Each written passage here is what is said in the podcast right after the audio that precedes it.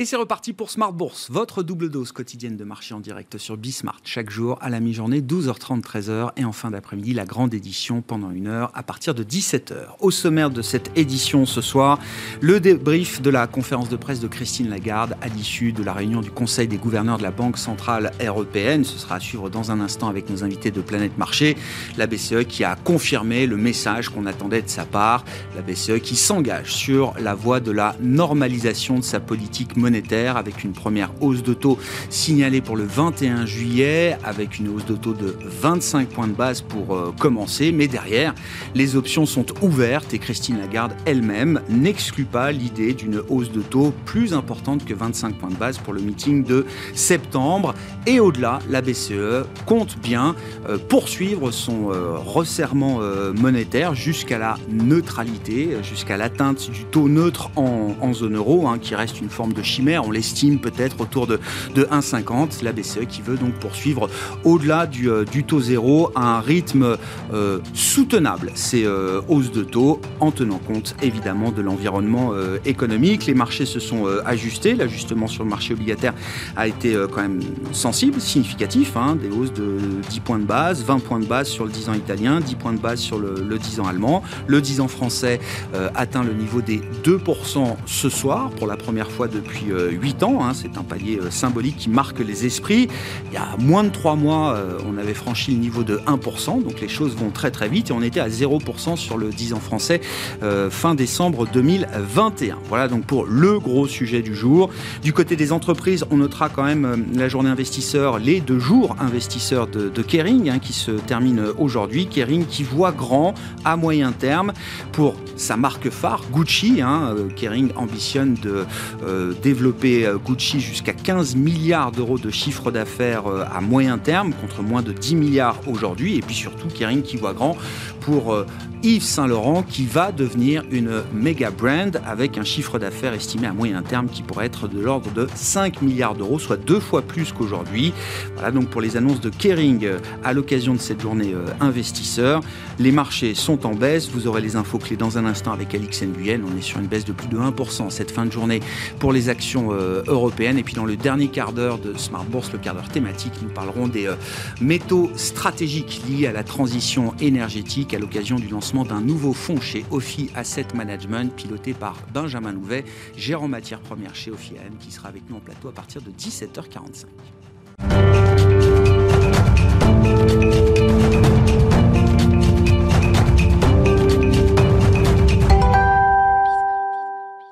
Et une séance un peu secouée aujourd'hui en Europe à l'occasion de la réunion de la Banque Centrale Européenne. Les infos clés du jour résumées par Alix Nguyen.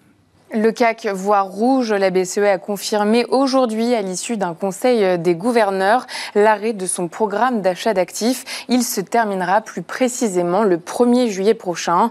On retient aussi des taux directeurs laissés inchangés, et ce malgré des perspectives d'inflation revues à la hausse. L'institution a confirmé qu'un premier relèvement de 25 points de base aurait lieu dès le mois de juillet. Lors de la conférence de presse tenue au sortir de la réunion, Christine Lagarde a pour sa part précisé que l'institution devrait procéder à une série de relèvements des taux au cours des prochains mois. La BCE n'entendant pas se limiter à la hausse de juillet, elle planifie une série de mouvements en fonction des perspectives d'inflation à moyen terme. En termes de prévision, la Banque centrale abaisse celle de la croissance à 2,8% pour 2022 et à seulement 2,3% en 2023. Son estimation de l'inflation en 2022 est quant à elle relevée à 6,8%, puis 3,5% en 2023. 2023 et 2,1% pour 2024. Euh, sur le plan des valeurs à suivre aujourd'hui à New York, euh, Tesla résiste à la tendance baissière et profite entre autres de la hausse en mai euh, de ses ventes de voitures produites en Chine. Le titre Alibaba recule et ce malgré le feu vert provisoire des autorités chinoises à la relance du projet d'introduction en bourse dans le groupe. Novavax est à l'équilibre, l'autorité sanitaire américaine étant en passe de retarder son avis sur le vaccin contre le Covid Covid-19 du laboratoire. Plus près de nous, le titre d'EDF poursuit son rebond sous l'effet d'une information de presse selon laquelle la nationalisation de l'électricien fait partie des chantiers prioritaires du nouveau gouvernement. Celle-ci devrait être engagée après les législatives. Demain, l'agenda boursier sera dominé par l'indice des prix à la consommation aux États-Unis et en Chine. Les prix à la production pour la Chine et le Japon seront également scrutés. Tendance, mon ami, deux fois par jour à 12h30 et 17h, les infos clés de marché avec Alix Nguyen dans Smart Bourse sur Bismart.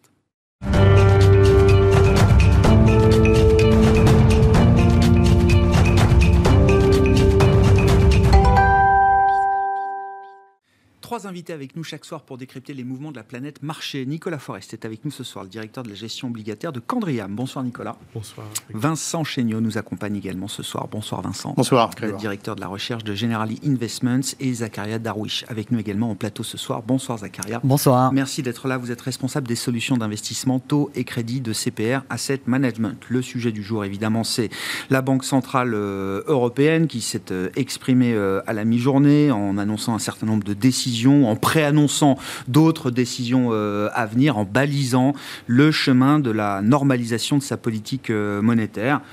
Réaction, réflexion à chaud après cette euh, conférence de presse de, Christine Lagarde. Je, comprends que le message n'est pas juste de sortir de mesures exceptionnelles, mais d'aller au-delà. C'est un voyage qu'elle nous propose, Christine Lagarde. Tout à fait. De façon bien poétique, euh, Christine Lagarde a annoncé qu'on entamait le, début d'un long voyage de, euh, de normalisation de politique monétaire. Alors, à travers différents volets, hein, comme vous le soulignez, l'arrêt des achats d'actifs, donc qui intervient euh, dans le mois. Et puis après, cette, cette, politique de relèvement des taux directeurs. Rappelons-le, la dernière fois, c'était en 2011. oui, bien sûr, sûr, il y a plus de 10 ans. Et donc, et donc, on rentre dans un nouveau, dans, un nouveau cycle.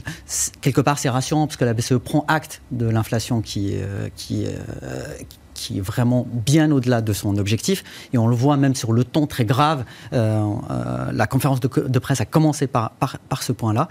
Euh, sur le chemin de normalisation, alors c'était quand même un meeting à haut risque parce qu'il il y avait des attentes très fortes au niveau des marchés et il fallait ménager quelque part ces, ces attentes des différents observateurs.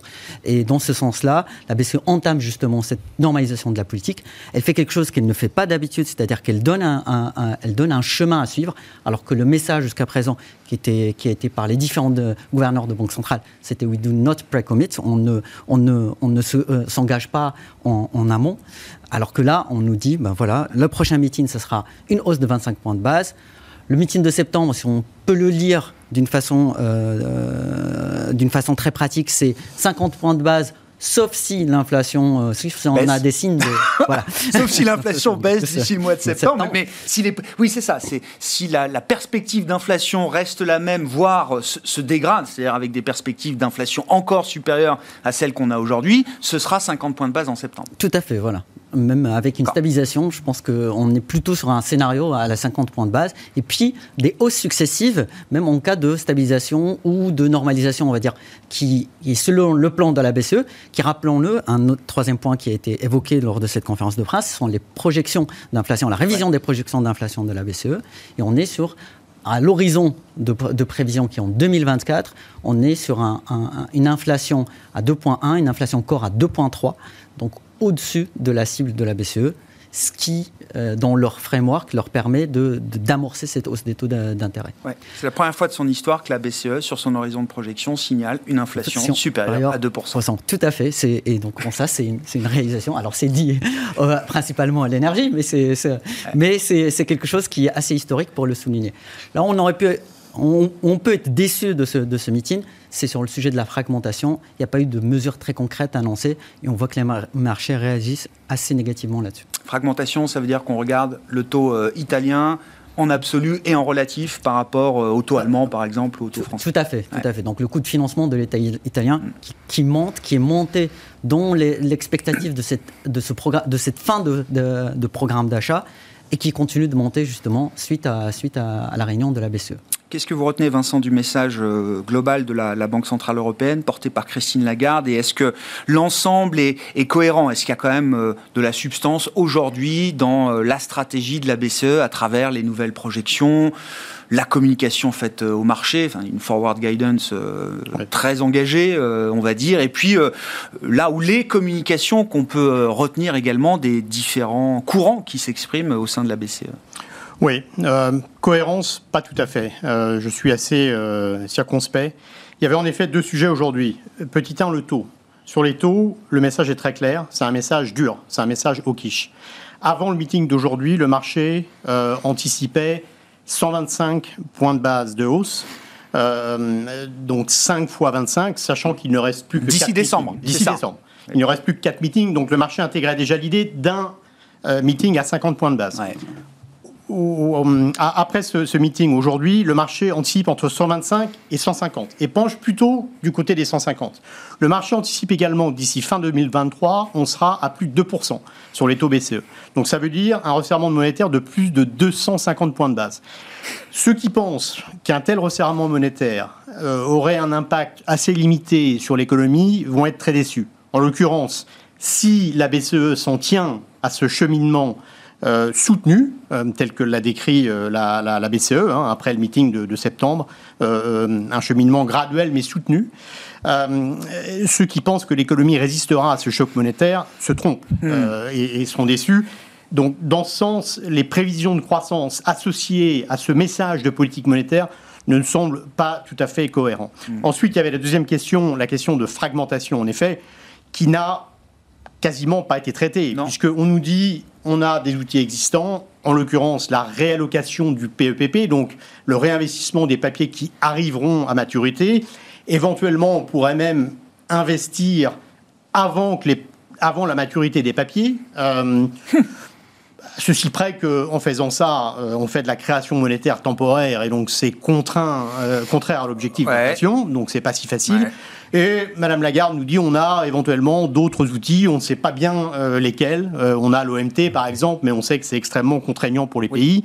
Stigmatisant. Euh, stigmatisant. Donc on n'a pas un message très fort là-dessus. Et donc on en ressort quand même inquiet parce que le message monétaire est dur. Et donc on peut s'inquiéter de la réaction de l'économie à un moment où la Fed déjà elle-même resserre très violemment. Euh, et en, l'occurrence, ce que ça veut dire un resserrement dur, c'est que les taux réels augmentent hmm. et que la croissance baisse.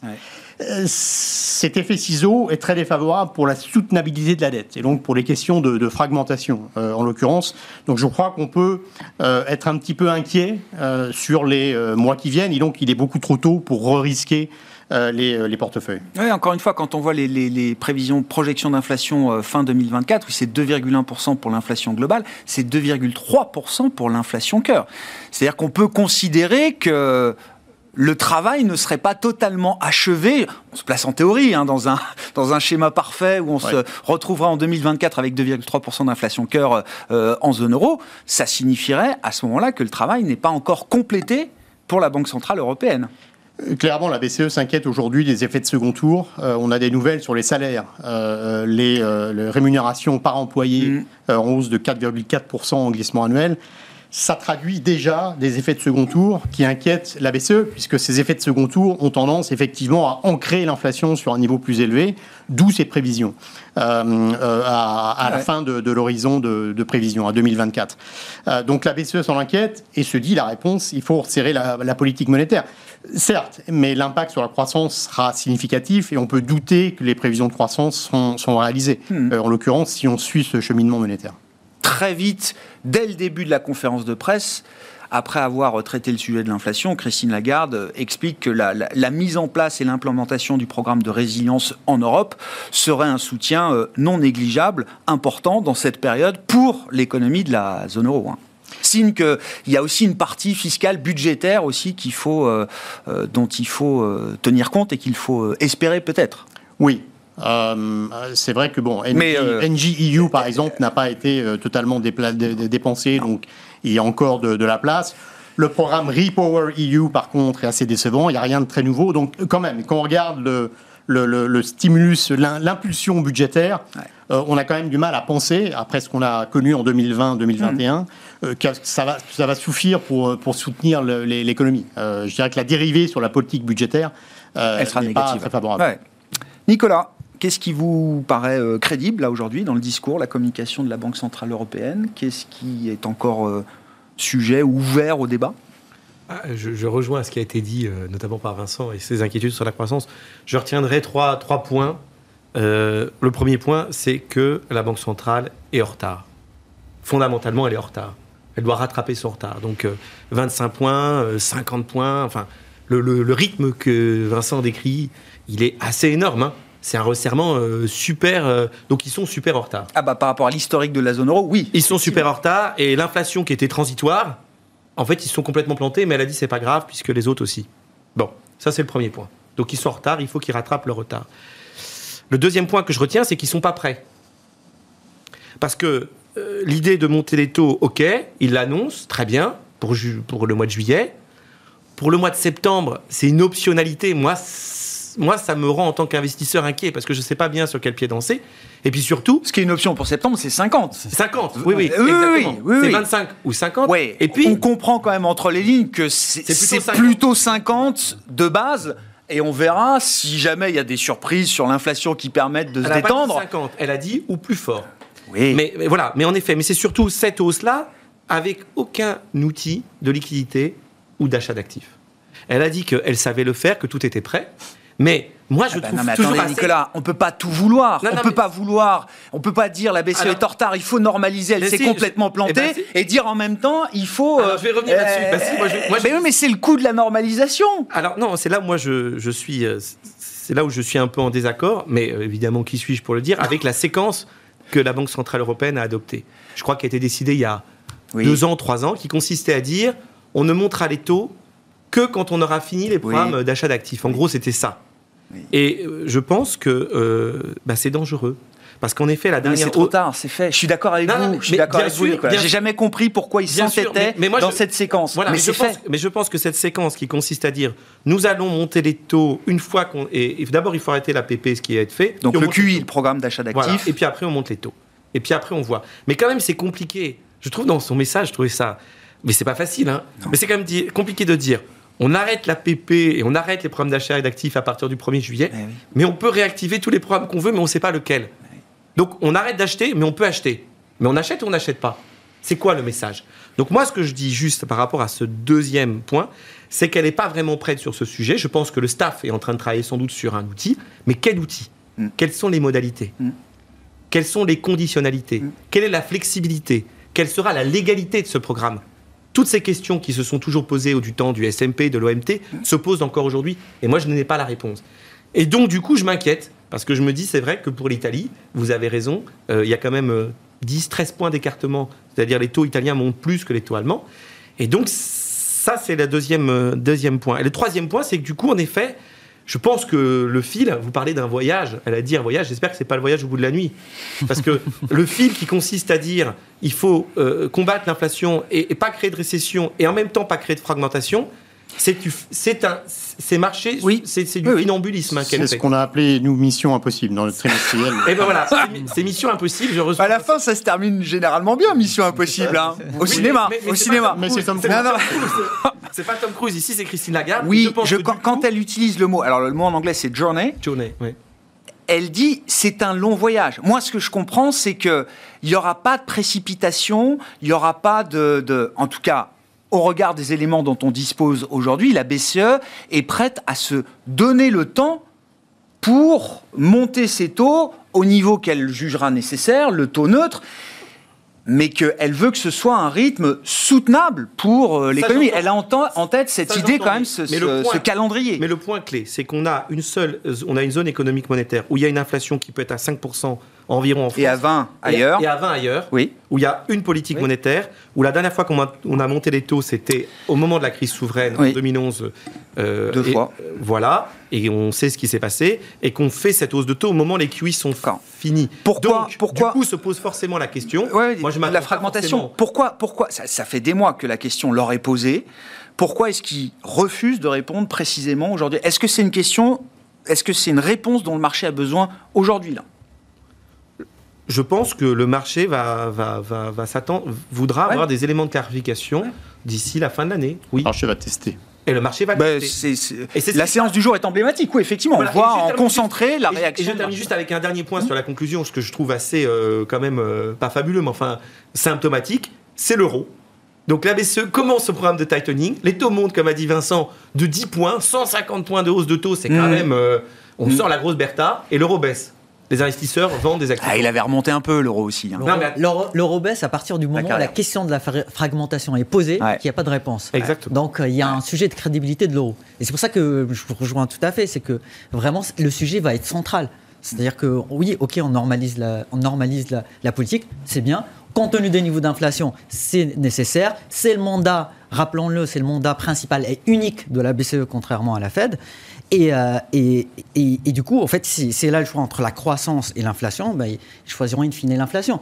La lutte On- contre l'inflation. L'inflation, voilà, tout à fait. Et du coup, on voit aujourd'hui, effectivement, je rejoins, je rejoins le point, c'est que en- en- le pricing du marché est extrêmement agressif. Sur 2022, justifié par rapport, au, par rapport au niveau d'inflation et que l'inflation ne baissera pas du jour au lendemain. Il n'y a Non. pas d'effet de base qu'on attend qui feront que, qui, qui aideront. 2023 est une autre, est une autre histoire. D'autant plus que si vraiment la demande souffre de cette, de cette, de, de- de cette hausse des taux, si la demande mond- mondiale ralentit pour différents, di- différentes, différents sujets selon les zones, eh bien là, on aura une inf- inflation plus faible. Et, il a quand même souligné pendant, le, pendant, le, euh, pendant la, La conférence. et qu'il reste dépendant des données. C'est-à-dire que au final, bah voilà, la, la BCE a toujours été pressée au fait de donner un peu de forward guidance, de donner un peu de la, un peu de Visibilité. visibilité. Ouais. Et c'est pour ça, je pense peut-être qu'ils sont enfermés dans cette histoire de dire on arrête l'achat d'actifs avant de monter les taux parce qu'ils ne pouvaient pas dire quand est-ce qu'ils montaient le, le taux, donc ils donnaient une sorte d'information.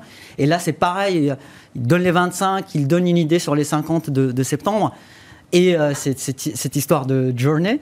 Mais, euh, mais c'est clair que si on a des chiffres d'inflation qui ralentissent, si on a, et surtout si c'est drivé par, par, une, par une croissance qui ralentit, là, on, là ils auront les billes pour, pour euh, s'arrêter en bon Ouais. Ça veut dire qu'il faut quand même le prendre en compte aussi, parce que la BCE, c'est aussi un animal euh, politique, de plus en plus peut-être euh, aujourd'hui. Il y avait besoin de restaurer un peu de crédibilité aussi. Et euh, l'agressivité du discours euh, participe aussi peut-être à la restauration de la crédibilité de la, de la BCE. Il y a le plan, la théorie, le discours, et puis euh, en pratique, Tout- comment les choses évoluent. Tout à fait. D'autant plus que, vu le nombre de personnes autour de la table, et que et les discours qui, sont, qui restent quand même durs du côté, du côté allemand, notamment, avec ce niveau d'inflation-là, c'était pas tenable, c'est peut-être un consensus auquel en fait, on, on voit le résultat d'un consensus qui se dégage aujourd'hui, euh, mais sur lequel manque quand même ce côté euh, de la gestion de la fragmentation, sur lequel justement ça cache certainement un non-consensus sur euh, le type de politique Ouais. et sur justement, par exemple, si on parle des, des- des- des niveaux de financement, quel est le niveau de financement, le niveau d'écartement des spreads entre l'Italie et Il l'Allemagne n'y a pas de trigger, il n'y a pas de déclencheur, il n'y a Voilà. pas de mesure précise. En tout cas, c'est ce que nous dit Christine Lagarde euh. Exactement. Exactement. Vincent. Oui, il y a une forme d'incompatibilité. On dit en effet, la, la Fed a deux objectifs, traditionnellement le- le- l'emploi et l'inflation, alors que la BCE a un objectif primaire qui est l'inflation. En réalité, moi j'ai l'impression qu'en fait, la BCE a également deux objectifs, euh, l'inflation, mais également maintenir l'intégrité de la zone euro à partir du moment où les défauts de construction n'ont pas été réglés, résolus. Euh, pas d'union bancaire euh, com- complète, euh, pas d'union fiscale. Ouais. Et donc la BCE a cette responsabilité. Et, et aujourd'hui, ils s'attaquent à l'inflation, en effet, c'est leur, leur mandat. Mais euh, ça, expose très clairement euh, la question de, stabilité de la zone euro. Oui, mais on tourne autour de. Quand votre inflation est à 1%, oui, vous pouvez vous, permettre de déployer des outils euh, massifs pour gérer les spreads. C'est le whatever it takes de 2012 de Mario Draghi, etc. Quand votre inflation elle est prévue à plus de 2% sur votre horizon de, projection, vous le dites vous-même. Comment on peut justifier un programme d'achat d'actifs, même si l'objectif est un objectif euh, secondaire du mandat de la Banque Centrale Européenne c'est compliqué à défendre. On en revient au point de Nicolas. Quels sont les outils? Euh, La réalité, la triste réalité, c'est que la BCE n'est pas en position euh, d'imprimer de l'argent à un moment où l'inflation est tellement élevée. Ou alors, Donc un programme d'achat d'actifs dédié au spread, c'est quelque chose de compliqué à imaginer. Quand l'inflation est tellement élevée, oui. Alors, ou alors on dissocie complètement les outils de politique monétaire. On, affecte les taux à la question de l'inflation et la politique quantitative à la question de la fragmentation mais c'est quand même c'est quand même extrêmement compliqué d'un point de vue communication et euh, efficacité de la politique monétaire. Ça pose quand même question. Donc la réalité, c'est qu'il faut peut-être passer le, euh, la patate chaude au gouvernement avec ces questions de d'action fiscale coordonnée qu'on a vu pendant Covid. Donc c'est aux politiques de garantir l'intégrité de la zone euro comme ça doit l'être depuis le départ. Être le cas. Et en réalité, c'est la BCE qui a hérité de cette fonction. Qui a hérité, c'est l'héritage de Draghi, rappelons-le. C'est oui. Draghi, c'est Draghi qui a, qui a vraiment... Qui l'a assumé, endossé ce, cet héritage. Exactement, euh, avec la brèche de, de, ramener tout à la stabilité des prix, de dire, bah voilà, s'il y a fragmentation de la zone, il n'y a pas de stabilité de prix, il n'y a pas de transmission de politique monétaire. Exactement. Et, les arguments sont cohérents, enfin je veux dire, ah, on peut l'entendre, ça s'entend. Hein. Le marché l'a très bien entendu pendant, euh, pendant longtemps. Oui, moi deux choses, juste par rapport à ce que vous dites. Non, pour moi, euh, le, début euh, de la, politique d'achat, c'est Jean-Claude Trichet avec le SMP. Et je pense que c'est important de le rappeler parce que le risque, euh, la politique monétaire, c'est de la politique. Donc le risque, c'est pas, faut pas qu'ils viennent avec un, programme type SMP ou MT, un truc compliqué, conditionnel, parce que je suis pas sûr que le marché. donc il y a une question euh, de, politique quand même et de communication qui sera euh, voilà. Juste le dernier point. Je pense que voilà là on, est tous à dire bon c'est pas évident on a des mais je pense que cette conférence de presse c'était mission impossible de toute façon de la réussir parce que elle était de toute façon dans une situation très délicate. Très délicate. Moi ce que je trouve juste surprenant finalement c'est qu'elle va euh, potentiellement monter de 50 points au moment où l'inflation pourrait commencer à baisser en septembre certains nous disent qu'on sera pas loin de 9%, peut-être sur la marque de septembre. s'il fallait les monter de 50 points, je trouve compliqué de ne pas comprendre pourquoi il ne le fait pas en, juillet. Alors, pourquoi?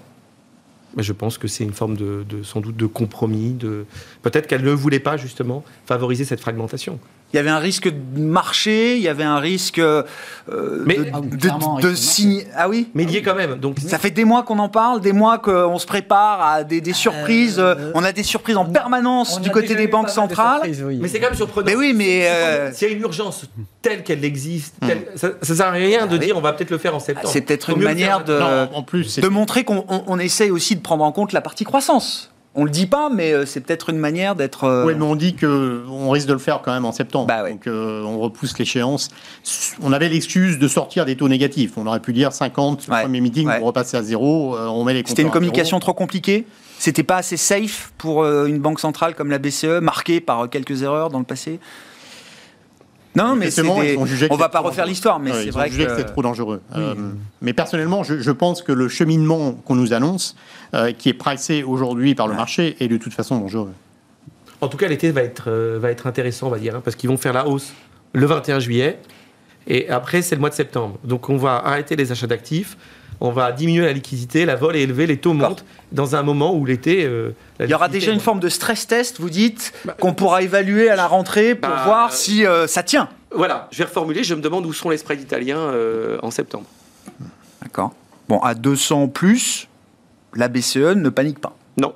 À 200, de mémoire, on est rentré à 250 BP euh, en mars 2020, hein, avant le programme PEP. Donc, ouais. Donc on, 250, d'accord, ok. On n'est pas, en situation de, stress. Après, après, pour les États, ce qui compte, c'est le niveau absolu de, refinancement. Donc euh, le, stock de dette italien, c'est 5%. Euh, il faut qu'il baisse. Enfin, le, le coût, il faut qu'il baisse. Donc tant qu'on est en dessous de 5, c'est, ça va quand même dans le bon sens, mais, euh, mais je pense qu'avec un, niveau de taux de 3,5, on commence normalement déjà à se poser la question de, la soutenabilité de, la dette. Et, est-ce qu'avec ce, type d'écartement, est-ce que la politique monétaire est bien transmise euh, dans la zone euro? Ça aussi, ça, ça, pour le coup, on est dans le cadre du, du, mandat de la BCE. Tout à fait, tout à fait. Si la politique monétaire est moins bien transmise, euh, il y a peut-être quelque chose à faire. question assez, pratique, mais euh, parce que, bon, euh, sur Twitter, je reportais quelques-uns des éléments de, la conférence de presse de Christine Lagarde. Et notamment, alors je me focalise de temps en temps sur l'OAT, même, euh, c'est vrai qu'on regarde beaucoup le Bund ou le, le, 10 ans italien. L'OAT est à 2%, on était à 0 en décembre, donc en 6 mois, on est quand même remonté de 0 à 2%. 2%, c'est les niveaux qu'on voyait en mars 2014. Bon, c'est un monde d'avant. C'est pas non plus euh, il y a 150 ans. Et en 2014, la France faisait pas des fois avec 2%. Question euh, très pratique. Qu'est-ce que ça change pour moi en tant que particulier? Voilà, c'est une question qui m'a été posée sur Twitter euh, quand j'ai tweeté que le 10 ans français était à 2%. Qu'est-ce que ça change? Bah, ce qui change, c'est que d'abord les, taux obligataires montent, donc les, le, coût des emprunts hypothécaires notamment va continuer à, monter. donc mmh. ça, c'est une contrainte. Ce qui change, c'est que euh, on est dans une, on entre dans une période d'inflation. Euh, enfin, on est dans une période d'inflation forte et de croissance qui ralentit euh, ce qui est quand même pas terrible d'un point de vue confiance. Et on sait qu'on a des réformes à venir, donc on peut quand même s'inquiéter de la séquence, non pas tellement les élections législatives, mais ce qui va suivre, à savoir que la, la, capacité euh, des ménages euh, d'encaisser euh, les réformes sera probablement pas très élevée à un moment où effectivement ils sont plutôt, plutôt en souffrance. ceci dit, pour l'instant, les OAT se tiennent plutôt pas mal. Si on regarde la réaction des OAT aujourd'hui par rapport au Bund, finalement, ils collent assez près. Donc le, le bêta reste, reste modéré. Il n'y a pas d'inquiétude particulière. Mais c'est vrai que la rentrée pourrait être difficile. Et en l'occurrence, structurellement, la France est quand même dans une position de fragilité. Il faut, il faut quand même se souvenir que la, crise de la zone euro, c'était une question de déficit public, de dette, mais également de déficit externe. Les pays du Sud euh, qui étaient en déficit et donc qui avaient besoin des investisseurs étrangers pour se financer. les déficits externes de la zone euro, enfin la situation externe, la balance externe euh, commerciale de la zone euro se dégrade forcément du fait de l'énergie. Oui, mais en France particulièrement. Euh, le déficit commercial français a explosé dans une mesure qui est quand même euh, relativement euh, un, petit peu inquiétante. Ça n'a jamais été notre grande force. Certes, mais là, c'est notre faiblesse si on regarde par rapport à, la situation de la zone euro en moyenne. La France est dans une situation délicate. Et donc, il y a un vrai défi, vous dites, pour la France particulièrement, enfin chacun, chaque pays a ses spécificités. Le statut semi-corps de, de, la dette française, par exemple, va être un peu challengé. Semi-corps, ça veut dire qu'on n'est pas considéré tout à fait comme l'Allemagne. Oui mais on n'est pas non plus considéré comme l'Espagne, euh, le Portugal, voire euh, l'Italie. Oui, non, absolument. La France reste semi-corps, mais euh, on voit émerger des faiblesses qui quand même posent, posent question. 2% sur le 10 ans français, ça change quoi dans nos, vies? Je reprends la question des gens. Hein, oui, bah, bah oui, mais on ne s'est jamais posé la question depuis bah, 10 ans. Hein. Vincent l'a bien, bien, résumé. Donc, si vous voulez faire un emprunt pour hypothécaire, ça va être un peu plus compliqué. D'ailleurs, on voit les taux qui montent, mais ça va continuer à monter. Ça montre aussi que, pour là je vais prendre ma casquette de gérant obligataire, avant on avait le, TINA, il n'y a pas d'alternative parce que c'était soit vous investissez sur des actions, soit vous avez des taux négatifs. Bon maintenant si vous avez du 2, du 3, du 4%, ça devient à nouveau intéressant d'investir dans les obligations. Voilà, comme ça je. Alors là, mais c'est autre question qu'on m'a posée. Est-ce qu'il faut que je remette dans mon, euh, dans mon PE, e, dans mon assurance, est-ce qu'il faut que je remette de, des obligations? Euh, 2%, c'est bien, mais l'inflation à 8%, euh, ça me donne pas non plus un rendement délirant à l'instant T, en bien, tout cas. Bien sûr, bien qu'il y ait très peu d'actifs, euh, à ma connaissance, qui vous est donné aujourd'hui euh, du taux positif, enfin au-dessus du, taux d'inflation. Moi, ce que je veux juste dire sur les OAT, quand même, c'est que le niveau de spread, en effet, est raisonnable. Il n'intègre pas une possible victoire de la NUP, NUPES aux élections législatives, qui n'est pas le plus probable, mais qui, s'il venait, si elle venait à arriver, fait que euh, je pense que le spread pourrait se tendre, c'est-à-dire que les taux euh, français pourraient monter euh, au moins de, j'irais, de 30 points, 20 à 30 points, ce qui n'est pas du tout... Le spread ou les taux? Les spreads. D'accord, on est à 55, donc on pourrait voir peut-être 75, 80. Exactement. Moi, je pense que c'est pas anticipé. C'est pas le scénario principal, mais enfin, comme il y a, je sais pas, une espèce d'anesthésie générale, j'ai vu un sondage quand même qui montrait qu'ils étaient au coude à coude. Donc euh, voilà, donc à, suivre néanmoins. Ça, anesthésie générale, ça bouge quand même, je trouve. Oui, non, mais le marché, le marché, le marché n'est pas très euh, sensible à ce, à ce, ce point-là. Donc ça, c'est un point. Et juste aussi revenir sur ce qui a été dit tout à l'heure euh, sur les investisseurs. Moi, j'ai quand même constaté qu'il y a beaucoup d'investisseurs étrangers qui ont vendu de la dette européenne au cours des, dernières, des derniers mois. Mmh. et donc, c'est aussi qui va acheter cette dette-là, puisque avant, en 2020-2021, elle était achetée quasiment tout les, le financement est acheté par la Banque Centrale Européenne. Donc il va falloir trouver des acheteurs. Bah, à ces prix-là, en relatif, c'est oui. facile d'attirer peut-être des fonds de pension. Mais il faut le comparer. Il faut le comparer par rapport aux autres taux, euh, les taux américains, euh, les, autres taux. Mais en effet, ça, ça va redevenir peut-être intéressant. Donc moi, ce qui m'intéressera, c'est de voir est-ce que les investisseurs étrangers, asiatiques, vont réinvestir sur des dettes italiennes ou des dettes françaises? C'est ça que je vais suivre dans les. ça va redevenir intéressant ou c'est déjà revenu euh, intéressant pour répondre à la personne. Et J, c'est devenu, et c'est redevenu intéressant. D'accord, pour un investisseur étranger, vous dites couvert du change. mais, mais, mais, moi, je ne vois pas. Non, mais pour un Européen, pour quelqu'un en euros. Euh, est-ce que c'est intéressant d'acheter sur la dette française de... Moi, je ne l'achèterai pas à ce niveau-ci pour l'instant. Voilà, bah, c'est une réponse. moi, je ne l'achèterai pas à ce niveau-ci. Je préfère, toute chose égale par ailleurs, investir sur la dette euh, américaine. À 3%. À 3%. Je notais, parce que j'avais regardé un peu le spread avant l'élection, enfin quelques semaines avant la présidentielle, le spread il était plutôt autour de 40 hein, entre la France euh, et l'Allemagne. Et puis euh, après, c'était euh, c'était 50, et puis maintenant, c'est 55. Euh, Tout à fait, oui. C'est vrai. Donc on n'est jamais revenu sur les niveaux d'avant la séquence politique française. On jamais Donc il y a un petit, il y, a, une dimension politique là. Il y, a une dimension apprentissage des investisseurs non non locaux. C'est que on se rappelle en, 2000, en 2007, il y a une très très 2012. 2012. Oui, oui c'était quoi Non, 2017. 2017, dernière élection. Oui, bien sûr. oui, euh, les spreads étaient, c'était beaucoup, euh, beaucoup, plus tendu. Et là, au fait, on n'a pas eu de, de c'était, il y avait une réaction, mais qui était relativement faible. Par contre, 2017, juste après les, élections, il y avait plus, on parlait plus de, on, parlait plus de sujet, parce qu'il y avait les législatives. Là, vu qu'il y a les législatives, je pense qu'il y a quand même un peu de pricing qui est, qui est là-dedans. Il y a beaucoup de, quand on lit les notes de recherche, il, y, a, il y a, plusieurs, il y a plusieurs euh, grandes boutiques qui, qui s'inquiètent au fait de. de... on écrit des notes sur les législatives françaises là. ça circule, ça, commence, ça, circule dans le marché. On voit les. les investisseurs vont plus s'intéresser aux législatives que les électeurs français. Oui, on voit, on voit les, on voit les, on voit les sondages français maintenant faire la une des, des, de la presse anglo-saxonne qui dit, bah attention, c'est au coup d'à coude et, et, ce qui fait que ça explique une partie de, de ce spread là. Après, il y a, on revient au sujet de fond, c'est le sujet de la fragmentation. C'est que s'il y a une énorme pression sur l'Italie, bah, il y aura un bout de cette pression aussi sur tous les pays semi-corps dans la, dans la France. Mm. Et, et, ça rejoint le sujet de est-ce qu'un investisseur étranger achèterait de la dette, de la dette européenne? Bah, Déjà, euh, historiquement, c'était les Japonais qui achetaient de, de la dette italienne. Euh, bah, ils ne reviendront pas sur la dette italienne s'ils pensent qu'il y a un sujet de, s'il y a un sujet de, fragmentation. s'ils n'ont pas la garantie qu'il y a effectivement euh, quelqu'un qui est là pour gérer la fragmentation. Que ce soit sur le spread italien et que ce soit aussi sur la devise, la devise euro. Mm sur la politique française, j'avoue que j'avais pas prévu d'en parler, que je, ne pensais pas qu'on était encore, euh, que c'était encore un sujet de marché, mais si, c'en est un euh, forcément. Pour moi, la composante idiosyncratique du spread est quand même très faible. Euh, le spread est certes passé de 40 à 55, mais c'est surtout un effet BCE. Tous les spreads se sont écartés. Parce que ça remonte de partout. Voilà, le seul qui s'est vraiment beaucoup écarté, c'est le BTP. Si je regarde par exemple les spreads crédit, investment grade, donc les compagnies de, de bonne qualité. Euh, les spreads se sont beaucoup plus écartés là que sur le soft core euh, ou même des pays comme le Portugal ou l'Espagne. Euh, donc le crédit investment grade, IG, me semble offrir de la valeur aujourd'hui. Par contre, sur les spreads européens, oui, l'Italie s'est pas mal écartée, mais il y a encore de la place. les spreads France, Espagne, Portugal, pas tellement. Et je pense que le risque, effectivement, reste à la hausse pour des raisons idiosyncratiques. Alors moi, la France, ce ne sont pas tellement les élections qui m'inquiètent, c'est plus les problèmes économiques structurels dont j'ai parlé euh, précédemment.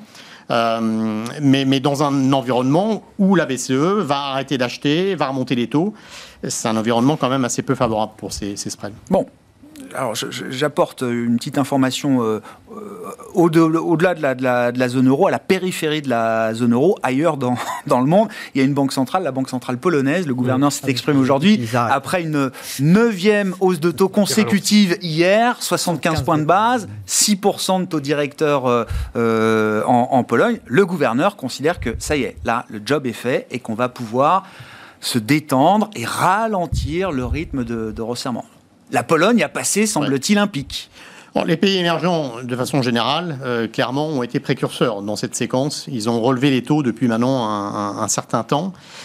Et, d'ailleurs, les, marchés émergents en général euh, sont très bons, sont plutôt très bons marchés. Euh, les, spreads émergents, la dette en devise locale, évidemment, a beaucoup souffert de ces hausses de taux. les marchés d'actions également ont beaucoup souffert.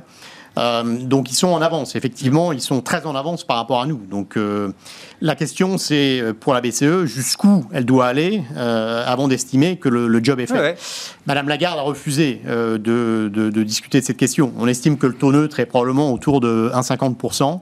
Euh, mais elle a refusé de s'engager sur cette voie euh, périlleuse. Oui, elle veut bien s'engager. Euh, c'est pas la seule. Hein. Sur quelque... personne communique sur le taux neutre. Personne ne communique. Oui, c'est un truc de geek, c'est un truc d'économiste, quoi. On le sait après, de toute façon. oui, la Pologne. Non, mais je trouvais intéressant de mettre en confrontation. C'est pas un petit pays, la Pologne. C'est aux frontières de l'Europe. C'est face à la Russie. Ça, ça a pris quand même en pleine figure tous les, tous les sujets russes. Ça montre aussi au fait que la hausse des taux n'est pas forcément très populaire au fait aussi à, gérer.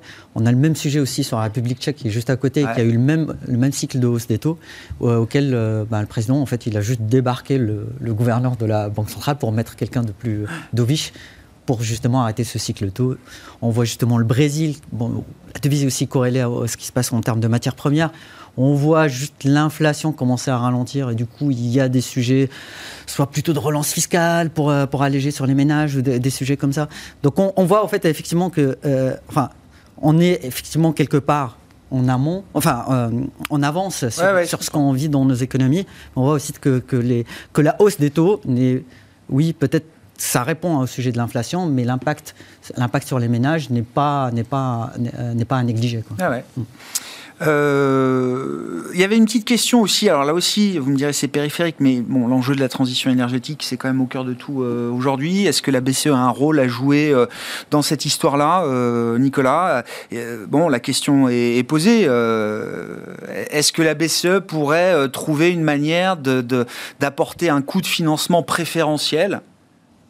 C'est-à-dire pas entraver la normalisation, il faut normaliser, mais garder peut-être une facilité green pour permettre à la transition de se faire de la manière la plus fluide possible. Je vais essayer de faire un lien entre ce que vous avez dit et ce que vous avez dit. Ah. Et il y a un lien, en fait, c'est ce qu'on appelle la, greenflation, donc l'inflation qui provient euh, bah, du, un peu de la, du déséquilibre offre-demande par rapport au financement, au plan d'investissement qu'il faudra euh, mettre en œuvre face au, changement climatique. D'un coût de l'énergie qui va être structurellement plus élevé que ce Et ce que vous avez dit tout à l'heure sur les banques centrales aussi qui s'arrêtent un peu, c'est que fondamentalement, on a une inflation qui est très élevée à cause principalement, euh, même s'il y a une spirale inflationniste, du choc énergétique.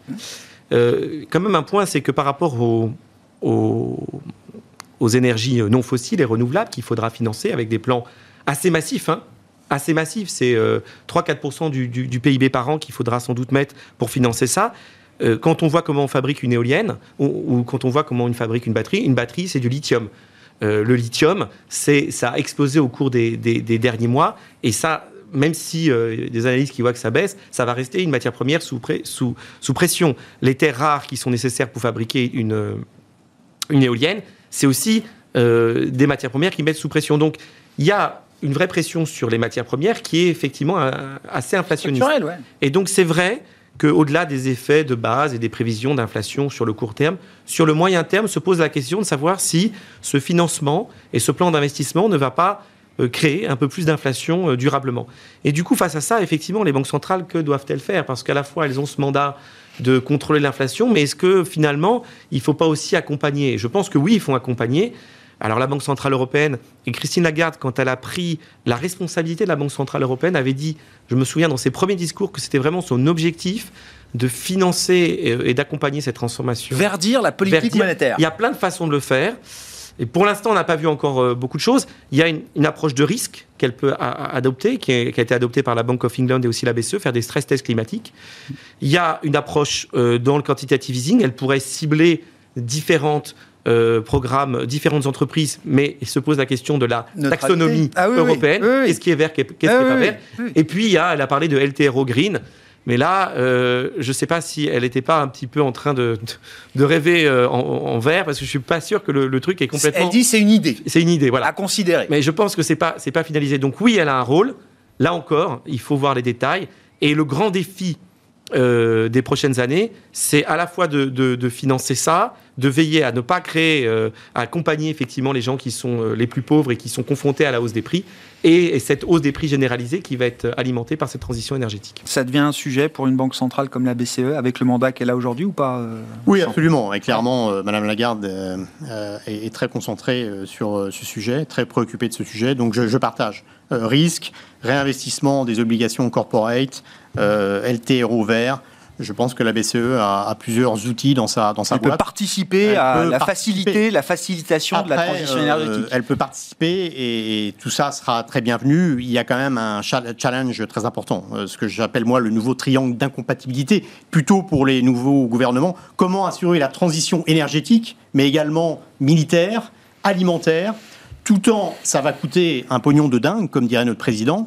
Euh, tout en maintenant la stabilité euh, budgétaire et en maintenant la stabilité sociale et politique.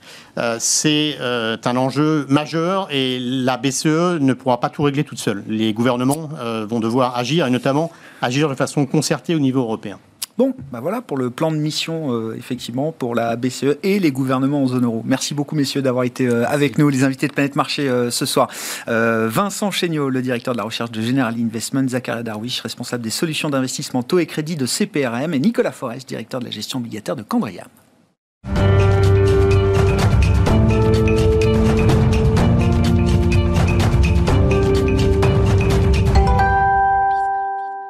Le dernier quart d'heure de Smartbourg, chaque soir, c'est le quart d'heure thématique. Le thème ce soir, c'est celui des euh, métaux stratégiques nécessaires à la transition énergétique. Et c'est un sujet pour Benjamin Louvet, gérant matières premières chez Ophi Asset Management, à mes côtés en plateau. Bonsoir Benjamin. Bonsoir Grégoire. Bon, l'actualité qui euh, euh, vous amène une fois de plus sur ce, ce plateau, alors c'est ce que j'appelle ou ce qu'on appelle la, guerre des métaux euh, stratégiques, alors qui trouve une concrétisation chez vous, chez Ophi Asset Management? On va parler du nouveau fonds que vous lancez, que vous allez piloter. Donc il y avait le fonds Precious Metals. Maintenant, il y a un fonds qui s'appelle Energy Financial Investment Energy Strategic Metals. Voilà, les métaux stratégiques dédiés à la transition euh, énergétique. Euh, alors, ceux qui vous écoutent ne seront pas étonnés de vos propos, Benjamin, mais il faut peut-être redonner un petit peu les contours de, de l'équation métaux transition énergétique. Oui, alors les métaux servent à plein de choses, mais il y a un gros game changer, c'est qu'aujourd'hui, euh, les rapports du GIEC sont formels, il y a un réchauffement climatique, et si on veut limiter ce réchauffement climatique, qui est essentiellement d'origine humaine, lié à la combustion des énergies fossiles, il faut se séparer des énergies fossiles. Les énergies fossiles représentent aujourd'hui encore 80% de l'énergie primaire consommée dans le monde.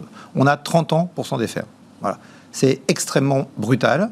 Et c'est le plus grand challenge, à mon avis, de euh, l'humanité, parce que on a bâti notre économie autour de ces problématiques énergétiques. Alors la bonne nouvelle, c'est qu'on a des solutions. Il y a des énergies décarbonées. Il y en a qui sont un peu controversées, le nucléaire. Il y en a qui sont un peu limitées en termes de développement possible, l'hydroélectrique, même s'il y a des, projets possibles. Et il y en a sur lesquels il y a un consensus, ce sont les énergies renouvelables. Mais on a déjà eu l'occasion d'en parler, Grégoire. Le problème, c'est que contrairement à ce que certains politiques ont voulu nous faire croire pendant la campagne en nous disant que euh, le, le passage aux renouvelables nous rendrait indépendants parce que le vent et le soleil sont chez nous, eh bien, on ne fait pas d'électricité avec du vent, avec du soleil. Hmm. On fait de l'électricité avec un transformateur qui convertit l'énergie du vent ou du soleil en électricité. Et ce transformateur, il a une existence physique, il est fait principalement de métaux. Il faut euh, par exemple, dans une voiture électrique, 6 fois plus de métaux rares que dans une voiture thermique classique, 4 fois plus de cuivre que dans une voiture thermique classique. Vous avez dans une éolienne entre 950 kg et 5 tonnes de cuivre en fonction de la taille de l'éolienne. Dans un panneau solaire, vous avez de l'argent, vous avez du cuivre, vous avez de l'aluminium. Et donc, ce que je suis en train de vous expliquer, c'est que faire une transition énergétique, c'est transformer notre dépendance aux énergies fossiles en une dépendance aux métaux. Et nous ne sommes pas forcément bien préparés à ce changement. Et les contraintes, ce que, ce que euh, l'ancien président de la Banque centrale d'Angleterre, euh, Marc, Carnet. Marc Carnet, a appelé la tragédie des horizons, on a besoin de prendre conscience de ce problème très vite. Pourquoi? Parce que les besoins en métaux arrivent tout de suite, si on est sérieux sur la transition énergétique. Et ouvrir une nouvelle mine entre le moment où on décide de faire cette mine et le moment où elle arrive en activité, c'est 5 à 7 ans, à minima plutôt 10 en Europe. Et donc, il faut se dépêcher de faire ces changements. Donc, euh, Philippe Varin a rendu un rapport sur ce sujet à Emmanuel Macron en début d'année, où il disait le monde de demain sera sans carbone, mais pas sans métaux. Mm. Et l'une de ses conclusions que, que j'appelle également de mes voeux, c'était il faut absolument et urgemment que le secteur minier soit d'une façon ou d'une autre intégré dans la taxonomie pour flécher des investissements vers ce secteur. Donc on a un vrai enjeu politique parce que si on n'investit pas massivement aujourd'hui dans ce secteur, on va, un, avoir des prix qui vont s'envoler, mais même si on investit massivement, je pense que compte tenu des délais de mise à niveau des mines, eh bien, on devrait avoir des prix qui s'envolent. Et je ne suis pas le seul à le penser. Le FMI en parle aussi. On pourra en dire un mot si vous voulez, parce que les chiffres sont assez affolants. Euh, et deux, il, va falloir absolument mettre en place une géopolitique autour de tout ça. Il y aura toujours des gens pour investir dans euh, les mines de métaux. L'idée de la taxonomie, pourquoi ce débat est important, c'est qu'il faut quand même que la base d'investisseurs capables d'investir dans, euh, dans la production de, métaux soit la plus large possible. Et pour ça, il faut que ces investissements soient euh, alors, environnementalement, et socialement euh, acceptables. le débat, il en est où là de ce point de vue-là Aujourd'hui, les gens veulent donner du sens à leur épargne. Donc effectivement, avoir ce label taxonomie permet de rassurer les gens. La question se pose, et c'est aussi pour ça que le débat pour l'instant a du mal à avancer, parce que les métaux, pour les produire, ça pollue. Ben oui. Ça, il n'y a pas de secret. Ben Simplement, deux chiffres. Les énergies, les énergies fossiles, je vous le disais, 80% de notre énergie primaire, 70% des émissions de CO2. La totalité de la production de métaux sur la planète, en scope 1, 2 et 3, donc toute émission confondue, c'est 11% des émissions de CO2 de la planète. Et là-dessus, on peut faire des gros efforts parce que notamment l'acier représente 70% de ces 11%, et que l'acier, on est en train d'essayer de le rendre plus propre en utilisant plutôt de l'hydrogène plutôt que du charbon euh, pour le produire. Pareil pour l'aluminium, donc on doit pouvoir en plus réduire ces 11%. Donc il y a clairement, pour moi, il n'y a pas photo, quoi. Il faut aller sur ces énergies renouvelables, et donc il faut développer le secteur minier, et donc il faut euh, flécher euh, comme vers ces investissements. Alors on peut mettre des contraintes en termes d'émissions de, CO2 par tonne de métal produit, mais il faut le faire pour faciliter euh, le, développement du secteur. En parlant de dépendance, quels sont les enseignements à tirer de, de, la crise russe qui a révélé justement la dépendance qu'on avait au gaz et aux fossiles russes en particulier, sachant que les métaux, alors on va rentrer dans le détail de, comment, comment votre fonds permet de s'exposer à cette thématique, mais les métaux dont on parle, j'ai en tête qu'ils ne sont pas produits chez nous. Non. Euh, on refuse, nous, de les extraire. Je ne dis pas qu'il n'y en a pas, mais on y réfléchit, mais c'est compliqué. Euh, c'est pas un choix politique évident euh, et sur lequel on peut euh, miser rapidement. Donc, il faut aller les produire ailleurs, dans des pays qui sont quoi? Des pays amis aujourd'hui, qui seront des pays amis encore demain? Première chose, conclusion du rapport Varin. La dépendance de l'Europe à son approvisionnement en métaux est de 70%, la dépendance de la France est de 100%. Donc voilà, vous avez la réponse à votre question. Il va falloir qu'on travaille avec d'autres gens. Euh, on a un certain nombre de pays amis qui produisent euh, ce type de métaux, l'Australie, le Canada, les États-Unis. Mais on a aussi un certain nombre de pays avec lesquels les rapports peuvent être parfois un peu compliqués.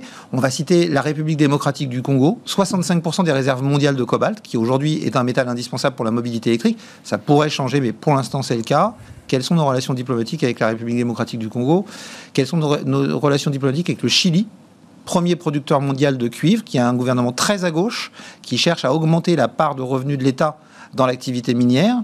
Euh, quelles sont nos relations diplomatiques avec la Chine qui aujourd'hui est responsable de 40 à 70% du raffinage de la plupart des métaux, qui est responsable de plus de 90% de la production des terres rares, euh, il va falloir qu'on se pose ces questions urgemment et qu'on passe d'une diplomatie des énergies fossiles, on a bâti une bonne partie de notre mm. diplomatie autour de nos besoins en énergie fossile ces dernières années, à une diplomatie des métaux pour pouvoir tenir compte de ces problématiques. Les Chinois le font depuis longtemps.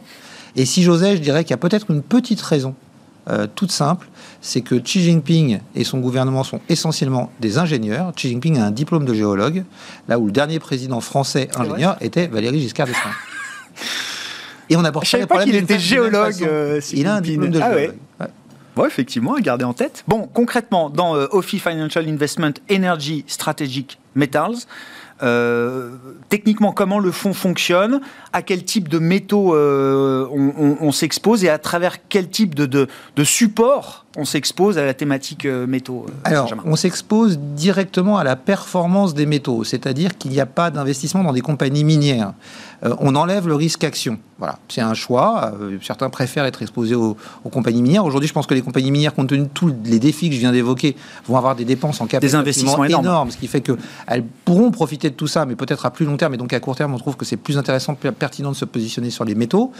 Euh, on ne peut pas, dans un fonds, euh, je dirais tout public, investir directement dans les métaux, puisqu'aujourd'hui, quand on achète des métaux de ce type-là, on a un risque de livraison et c'est pas euh, une chose qu'on a envie de faire porter à des, des investisseurs particuliers. Donc on passe au travers d'un indice on va répliquer la performance d'un indice qui est composé d'un panier de contrats à terme sur, sur métaux. Donc on va investir à travers ce fonds, va s'exposer à la performance de, du, du cuivre, indispensable dans toutes les technologies. C'est le plus gros poids dans votre indice, là? Oui, c'est le plus gros avec le nickel. Alors, le nickel, lui, est, indispensable pour une seule technologie euh, euh, bas carbone, c'est la mobilité électrique. Enfin, principalement pour ça. Sauf que quand on regarde les chiffres, aujourd'hui, on produit 2 millions de tonnes de nickel, 1 million de tonnes de nickel de très bonne qualité. Et pour produire des batteries, il faut du nickel de très bonne qualité. Selon la Commission européenne, en 2040, alors qu'aujourd'hui on produit 1 million de tonnes, il faudra rien que pour le secteur de la mobilité électrique 2 600 000 tonnes de nickel par an donc 2,6 fois plus que ce qu'on produit aujourd'hui, sachant qu'aujourd'hui 75% du nickel utilisé dans le monde est utilisé pour une seule chose, fabriquer de l'acier mmh. inoxydable. Mmh. Et on va avoir des besoins croissants en acier inoxydable. Donc on ne peut pas compter sur une réduction de la demande, donc il va falloir développer l'offre. Donc cuivre, nickel, les deux poids les plus importants. Euh, ensuite on a de l'aluminium, utile pour alléger les voitures euh, notamment. Euh, on a du zinc, qui est utile pour protéger de la corrosion, notamment les, éoliennes. On a du platine pour l'hydrogène, sans, platine, pas de production d'hydrogène et pas de consommation d'hydrogène en, transformation en électrique. On a de l'argent indispensable pour les panneaux solaires, c'est le meilleur conducteur d'électricité au monde. Et pour les packs de batteries de véhicules électriques, il n'y en a pas dans les batteries, mais dans le pack de batteries. Ces deux secteurs, solaire plus mobilité électrique, n'existaient pas dans la, consommation d'argent il y a 10 ans. Aujourd'hui, c'est entre 16 et 18% de la consommation mondiale d'argent. Et quand on voit qu'il faudrait, multiplier par 5 les capacités installées de solaire chaque année jusqu'en 2030, d'après l'Agence internationale de l'énergie, pour respecter l'accord de Paris, et qu'il faudrait multiplier par 12 la part de marché des voitures électrifiées d'ici 2030, vous voyez l'impact que ça peut avoir sur un marché comme l'argent. Et puis on a des plus petits métaux, le plomb, qui est utile notamment pour protéger de la corrosion tout ce qui est câble sous-marin pour les éoliennes offshore. Ça double la durée de vie d'un câble sous-marin. Euh, on a également l'or, euh, qui est utile dans, des, dans, la recherche et développement sur les prochaines technologies, notamment de panneaux solaires, et du palladium, qui est utile dès aujourd'hui pour euh, rendre nos voitures plus propres en, faisant fonctionner les pots catalytiques. Voilà, donc trois niveaux de pondération. Fort pour les deux métaux les plus forts du portefeuille, cuivre et nickel, 14%. Central pour l'aluminium, le zinc, l'argent et le platine à 12%. Et puis ces trois métaux avec une importance un peu moindre, à 8% avec une pondération qui évolue et qui est rebalancée tous les trimestres. Et surtout, la possibilité chaque année de se poser la question de savoir si on a bien, les bons métaux en portefeuille. On a un comité d'investissement qui aura lieu une fois par an et qui passera en revue les technologies bas carbone. Parce que les technologies bas carbone d'aujourd'hui ne sont pas forcément celles de demain. Et donc, ce comité pourra euh, proposer d'ajouter des nouveaux métaux dans le portefeuille, d'en retirer ou mhm. de modifier les pondérations en fonction de l'évolution. Une fois par an, ça nous a semblé suffisant. Ça peut paraître peu, mais il faut savoir qu'entre le moment où une technologie est découverte en laboratoire et au moment où elle arrive sur le marché, oui. il se passe en moyenne au moins 5 ans. Oui. Donc on a un peu de temps et c'est pas la peine de faire des comités pour faire des comités. Je voyais de manière anecdotique là, parce qu'on n'a pas à nouveau beaucoup parlé du véhicule électrique et je notais des constructeurs chinois type BYD euh, euh, qui intègrent de plus en plus euh, verticalement leur activité jusqu'à aller euh, investir dans des mines, hein. dans la production. Tesla, Tesla est réfléchi. Oui, le fait, mais visiblement, euh, le chinois BYD est bien plus avancé dans cette intégration jusqu'au minerai que ne l'est Tesla aujourd'hui. Je voyais que les prix du lithium ont pris quand même un petit coup, euh, visiblement, euh, Benjamin. Alors, je, sais pas, c'est la volatilité habituelle d'un métal comme le lithium, qui c'est anecdotique. Il y a une volatilité habituelle de ce marché parce que ce marché a énormément monté depuis 18 mois, euh, essentiellement pour des problèmes de supply chain. Parce que on peut pas dire qu'à très court terme, on ait vraiment une pression sur le marché du lithium qui fonctionner normalement parce que les groupes miniers ont été plus prompts à se développer sur ce secteur que les constructeurs automobiles de véhicules électriques. D'accord. Donc on a même donc l'offre est là pour l'instant. Voilà, de, de, fermer certaines mines à certaines périodes en 2018 quand le lithium a beaucoup baissé. Donc on n'est on pas dans une extrême tension. Vous noterez d'ailleurs qu'on n'en a pas dans le portefeuille aussi pour des problèmes d'accessibilité. On espère que ça pourra venir dans le futur, mais à très court terme, c'est pas forcément une, une, grosse tension. Et puis il y a eu la politique zéro Covid chinoise euh, qui fait que les ventes de véhicules partout sont, sont, en berne. Et ça, ça pèse sur des métaux comme le lithium, ça pèse sur des métaux comme le platine et le palladium qui sont indispensables pour les pots catalytiques. Oui, mais tous les métaux ne sont pas soumis au même niveau de pénurie ou de, de problème J'ai envie, envie, de vous dire que tout ça pourrait constituer, à cause d'un facteur conjoncturel, la politique zéro Covid, plutôt des points d'entrée intéressants si on croit à la thèse que la, euh, transition énergétique va entraîner une hausse forte de la consommation de métaux, qui devrait entraîner une hausse des prix, et que c'est un des moyens d'en profiter. Plus qu'une thèse, euh, c'est. Euh, bah, je, parlais du FMI tout à l'heure, je vous donne juste ça, un bref mot. Le, FMI a fait un rapport sur ce sujet où ils ont essayé d'évaluer la hausse que pourraient connaître ces métaux. Ils ont étudié quatre métaux le lithium, le cobalt, le nickel et le cuivre. La conclusion du rapport du FMI, écrite noir sur blanc, c'est qu'à horizon 2030, mmh. dans 8 ans, je vous laisserai faire le calcul des intérêts composés, le prix du lithium, du cobalt et du nickel devrait croître de, je cite, quelques centaines de pourcents, et le prix du cuivre de 60%. Et d'ajouter, attention, ces estimations sont conservatrices, si on se trompe, le risque, il est à la hausse. Merci beaucoup Benjamin. Benjamin Louvet euh, avec nous à l'occasion du lancement de ce fonds euh, Financial Investment Energy Strategic Metals. Benjamin Louvet, gérant matières premières chez OFI qui était l'invité du quart d'heure thématique de Smart Bourse ce soir.